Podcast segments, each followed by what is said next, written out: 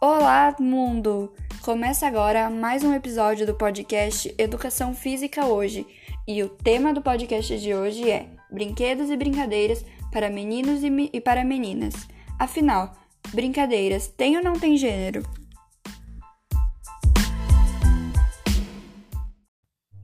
Todos nós conhecemos algum pai que chega a ter dor de barriga só de imaginar o filho brincando de boneca. Isso porque é de senso comum que existem alguns brinquedos e brincadeiras próprios para cada gênero, mas afinal, existem mesmo? Segundo a mestre em Educação pela PUC São Paulo e especialista em infância pela Claxo Unesco, Ana Cláudia Leite, existem sim algumas tendências de brinquedos e brincadeiras. Meninos, em geral, optam por brinquedos de construção, de montagem e remontagem, enquanto meninas optam por brinquedos e brincadeiras feitos com as mãos, como elásticos, por exemplo. Entretanto, as crianças querem e devem experimentar todos os tipos de brinquedos e brincadeiras. Essas experiências são essenciais para a formação da criança. Por exemplo, um menino que brinca de casinha ou de boneca, brincadeiras tidas como femininas, tende a tornar-se um melhor companheiro e pai.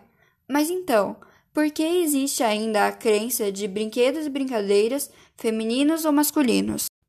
A resposta é simples. A divisão das brincadeiras por gêneros é uma construção histórica e diz muito sobre a representação dos papéis femininos e masculinos na vida em sociedade. A brincadeira é uma forma da criança apresentar o mundo à sua volta e imitar a sua realidade. Assim, a divisão de papéis entre homens e mulheres presentes em toda a história da humanidade se repete no universo de meninos e meninas.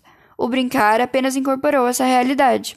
Os brinquedos para meninas, geralmente, estimulam as características desejáveis numa mulher, segundo a sociedade: habilidades manuais finas, cuidado com os afazeres domésticos e os filhos, etc. Enquanto os brinquedos para meninos tendem a estimular a solução de problemas e o uso da força. Segundo Elisa, da Dream Kids, Ajudar a perpetuar essa diferença é limitar o processo de aprendizado das crianças nas atividades lúdicas e incentivar preconceitos futuros. O ato de brincar é fundamental para a criança e é importante forma de aprendizagem e de compreensão do mundo, além de fonte de prazer e maneira de expressão. A separação das brincadeiras por gênero pode ser muito prejudicial, pois limita o universo lúdico da criança. Quando crianças são ensinadas no âmbito familiar ou escolar que existem brincadeiras exclusivas de meninos ou meninas, as brincadeiras podem servir, então, como um dos primeiros disparadores de desigualdade entre homens e mulheres. São, na realidade, os adultos que esperam dos pequenos comportamentos específicos e associam as brincadeiras a uma futura sexualidade.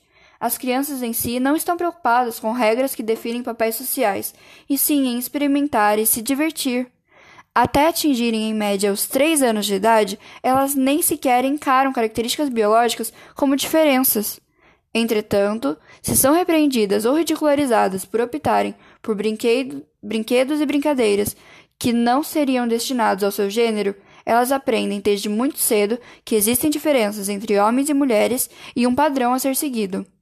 O livre brincar é defendido por lei e está presente no artigo 7 nas Diretrizes Curriculares Nacionais para a Educação Infantil, publicadas em 2009 que fala da importância de se educar construindo novas formas de socialização e de subjetividade que sejam comprometidas com os aspectos lúdicos, ao mesmo tempo que promovam o rompimento das relações de dominação de gênero, e no artigo 9, que trata da importância das escolas promoverem o respeito pelos desejos e expressões de individualidade das crianças.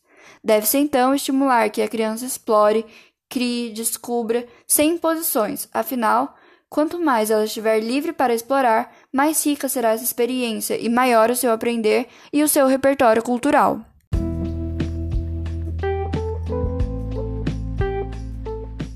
Muito bem, pessoal, por hoje é tudo. Muito obrigada e até a próxima!